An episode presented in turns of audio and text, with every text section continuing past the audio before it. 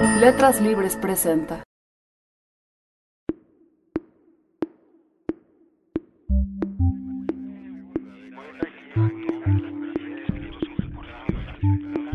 Bienvenidos a Detrás de las Páginas, nuestro recorrido mensual por un nuevo número de Letras Libres. Nuestra edición de febrero está dedicada a el arte de la biografía. Mucho se puede decir en torno a este género modesto, que aspira, sin llegar nunca, a alcanzar la urdimbre infinitamente detallada de las vidas de las personas. El biógrafo es, si acaso, un novelista de la realidad individual, que reconstruye a partir de vestigios y testimonios. Se corre el riesgo de exagerar la importancia del personaje y dejar de lado su contexto.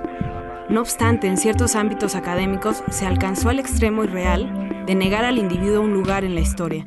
El siglo XX, lleno de líderes extraordinarios, fue una contundente refutación de ese prejuicio.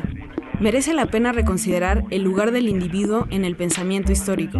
A esta tarea nos abocamos en este número de Letras Libres.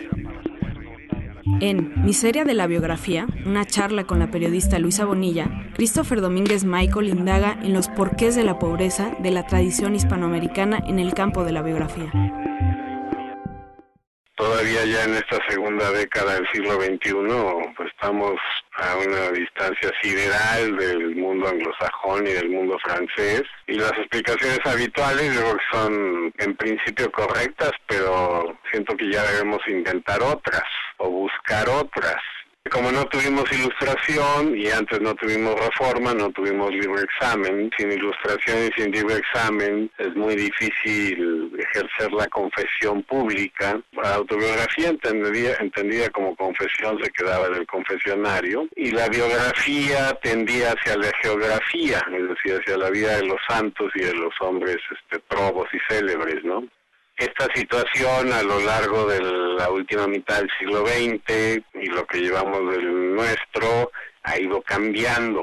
Yo calculo que en unas décadas estaremos a la par o muy cerca de tradiciones memorialísticas más ricas, ¿no? En España ya hay bastante más biografías de lo que había hace 10 años. Acaban de salir la de Yuaristi sobre Unamuno y la de Gracia sobre Ortega. Y en México, bueno, tenemos los trabajos precursores en la década de los 80 de Enrique Perauce, Después vino la biografía de Santana, de González Pedrero, la de Revueltas de Álvaro Ruiz Abreu. Y bueno, yo creo que es un género que estamos viendo su nacimiento y creo que las condiciones del país exigen que haya finalmente una actualidad biográfica.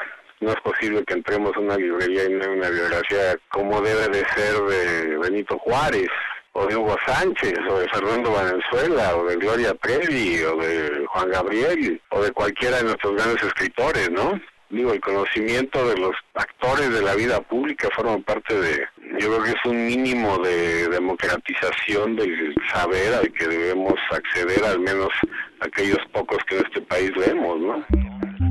Carlos Tello Díaz, en El rompimiento, describe un incidente breve pero trascendental en una vida que terminaría por regir el destino de muchas otras. La noche de diciembre de 1849, en que un bachiller oaxaqueño asistió a una ceremonia donde también se encontraba el entonces gobernador del estado. Yo lo que cuento en este extracto de la biografía que escribo sobre Porfirio Díaz es el momento en el que se conocen las dos personas que habrían de ser años después las dos figuras más importantes en la historia de México en la segunda mitad del siglo XIX, que son Benito Juárez y Porfirio Díaz. Se conocen en una ceremonia de premiación en el Instituto de Ciencias y Artes de Oaxaca. Benito Juárez era en ese momento gobernador del estado y Porfirio Díaz era en ese momento seminarista, había concluido ya sus estudios en el seminario, era bachiller de artes y empezaba estudios que lo iban a llevar como él quería hasta ese momento al sacerdocio. Se convierte en un parteaguas el encuentro con Juárez, un parteaguas en la vida de Porfirio Díaz porque es, de acuerdo con sus memorias, esa noche que toma la decisión de no estudiar la carrera para sacerdote, de estudiar otra cosa en otro lado, no en el seminario, sino en el instituto. Y ese es el momento que recreo y que eh, detallo a partir de mm, la información que aparece en los diarios locales, los diarios de Oaxaca, a los que tuve acceso en la biblioteca Burgoa del Centro Cultural Santo Domingo y en el archivo de histórico de notarías que está también ahí en eh, la biblioteca Burgoa. Hay más de 100 biografías de Porfirio Díaz, eh, la mayoría son apologías y diatribas. Entre los estudios serios de Porfirio Díaz, la mayoría trata de su vida como estadista y dictador. No hay una sola biografía de Porfirio Díaz que registre su vida desde el momento que nace hasta el momento que muere en todos sus aspectos, el político y el militar, desde luego, pero también el, el personal, el, el íntimo incluso. Y eso es lo que yo quiero hacer en el contexto de los 100 años de su muerte que se cumplen el 2 de julio de este año de 2015. Después de medio siglo de fractura diplomática, los gobiernos de Estados Unidos y Cuba reanudaron relaciones. ¿Qué consecuencias traerá esta decisión? Rafael Rojas las explora en El acorazado Maine regresa a La Habana.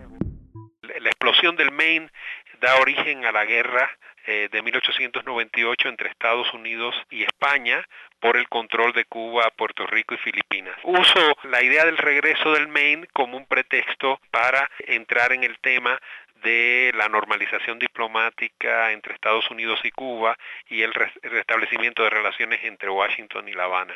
Sostengo que la normalización diplomática es un evento fundamental de la historia contemporánea ya, con independencia de cuáles sean sus eh, resultados e implicaciones reales, ¿verdad? Porque se desestabiliza, a mi juicio, el núcleo de la excepcionalidad cubana, una excepcionalidad que está basada en el conflicto, eh, en la tensión permanente entre Estados Unidos y la isla, ¿no? Me parece que esta normalización diplomática de, remueve las bases de esa excepcionalidad, permite que Cuba regrese a la comunidad americana de naciones, que se sume a foros interamericanos como la próxima cumbre de las Américas a celebrarse en Panamá. También en una parte del ensayo hablo de cuáles serían los principales obstáculos que se irán levantando a ese restablecimiento de relaciones y los dilemas que deberán enfrentar cada uno de los gobiernos. Del lado del gobierno de los Estados Unidos, bueno, va a tener que enfrentar una oposición tenaz de la clase política cubano-americana en el Congreso, que no solo intentará frenar o u obstruir la reapertura de embajadas o, o el cumplimiento de la serie de medidas que anunció el presidente el 17 de diciembre, sino que también vigilará que el gobierno del presidente Obama no viole la ley Helms-Burton. Del lado de la isla yo creo que los dilemas me parece que son mayores porque se tienen que dirimir sin democracia. Y yo creo que lo que veremos en los próximos años es una mayor presión de parte de la oposición interna y de la sociedad civil en favor de una democratización del sistema político cubano.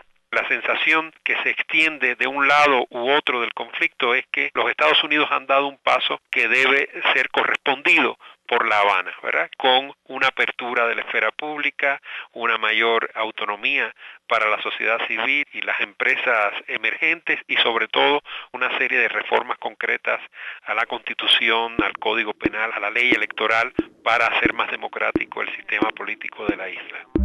A finales de los años 70, Juan Luis Martínez publicó dos libros deslumbrantes. Luego guardó silencio hasta su muerte, pero ya tramaba una broma que fue revelada años más tarde. Diego Zúñiga escribe un perfil esclarecedor sobre el poeta chileno.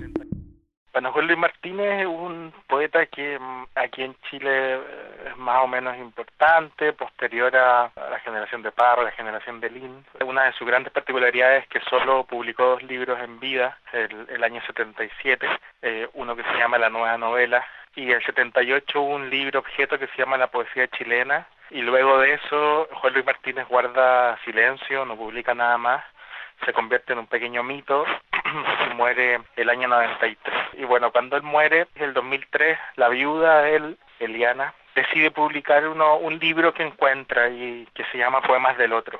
Eran poemas muy tradicionales, muy líricos, muy desconcertantes, pero que uno podía pensar que sí, que efectivamente los había escrito Martínez, porque Martínez tenía la idea de ser muchos autores a la vez, de eliminar la figura del autor incluso. Entonces se publican estos poemas del otro y la recepción es, más o menos positiva, pero todo muy desconcertado. Y el 2013, no se cumplen 20 años de su muerte, se publica otro libro que encuentra la viuda que se llama El poeta anónimo. Es un libro efectivamente donde Martínez no escribe ninguna palabra, pero es de su autoría. En ese libro, Juan Luis Martínez un apartado donde, donde habla de un libro de otro Juan Luis Martínez, un poeta catalán, que se llama El silencio y su trizadura. Él pone la, solapa del libro, algunos datos, como si existiera otro Juan Luis Martínez que también es poeta y todo. Y el asunto es que un investigador norteamericano que consiguió el libro, El silencio y su trizadura, y lo que descubre es que eh, ese libro, El silencio y trizadura, son los mismos poemas que se publicaron bajo el nombre Poemas del Otro de Juan Luis Martínez.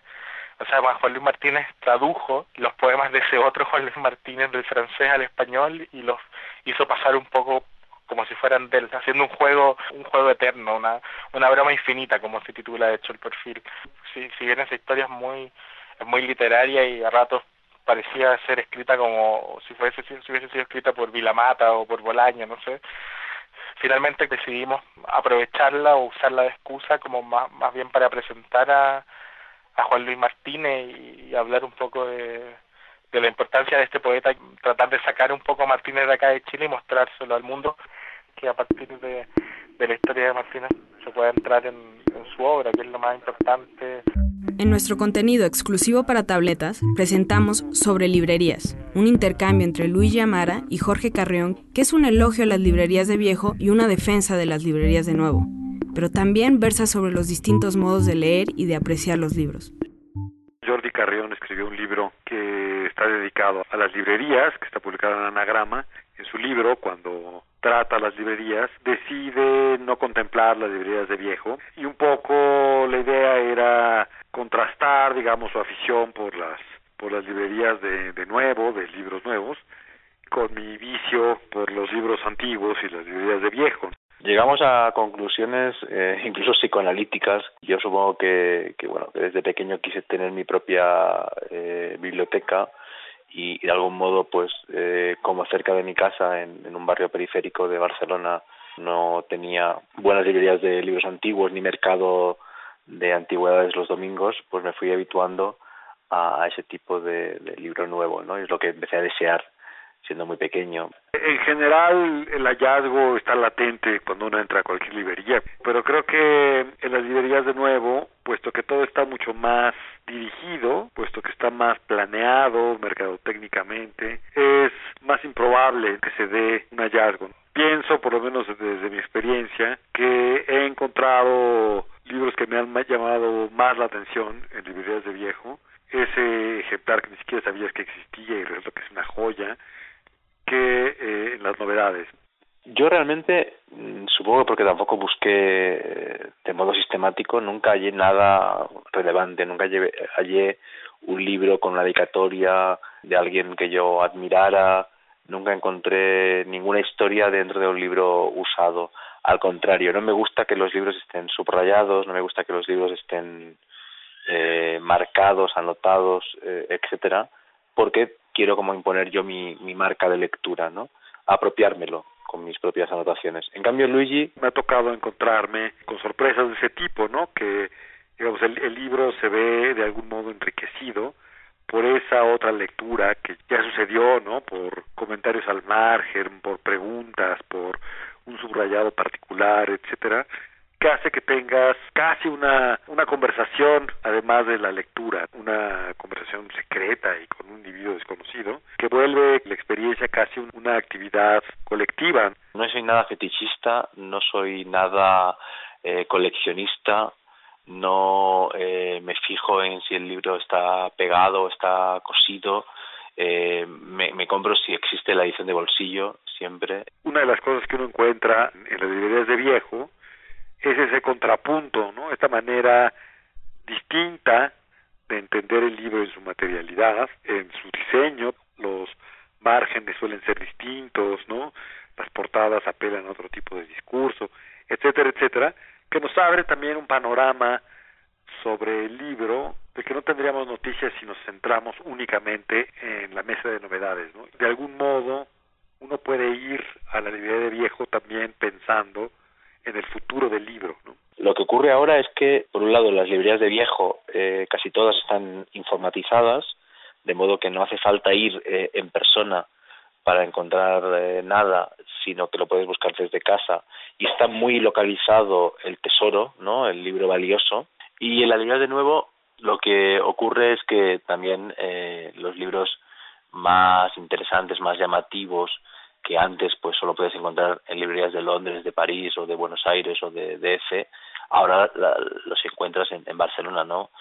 Eh, eso es lo bueno y lo malo de la globalización. Yo muchas veces entro a una librería de viejo ni siquiera buscando libros, ¿no? sino buscando una suerte de, de remanso. Eh, siento que, por ejemplo, los, los libreros, la profesión del librero, por lo menos en México, se ha trasladado a las librerías de viejo. Es muy raro encontrar un librero auténtico de hueso colorado en las librerías de nuevo que cada vez más se han convertido en supermercados de libros, ¿no? Donde confían en que una computadora va a resolver el asunto de si está o no está el ejemplar, cuando un librero hace una, una labor mucho más amplia, ¿no? De conexión, de, de encontrar linajes, de ver la órbita en la que se ubica un libro, etcétera. Las pinacotecas de, pintura antigua me, me interesan mucho menos que los museos de arte contemporáneo. Cuando uno tenía unos hábitos eh, muy vinculados con ciertas topografías o con ciertas formas de viajar, es difícil eh, es difícil cambiarlos no no obstante el otro día eh, entré en una librería de viejo en Barcelona y también he, he empezado a, tener ganas de ir los domingos al mercado de San Antonio a donde no voy desde hace como 10 o 12 años de modo que quién sabe. También en nuestro número de febrero, Enrique Krause escribe sobre Isaiah Berlin, un cuento de Patricio Pron un adelanto del circuito interior, el nuevo libro de Francisco Goldman. Y solo para tabletas, una entrevista con Claudio Magris por Daniel Barrón. Letras Libres estará disponible a partir del 1 de febrero en puestos de revistas y también en versión para tabletas en iTunes Store y en Google Play. Soy Patricia Nieto y esto fue Detrás de las Páginas.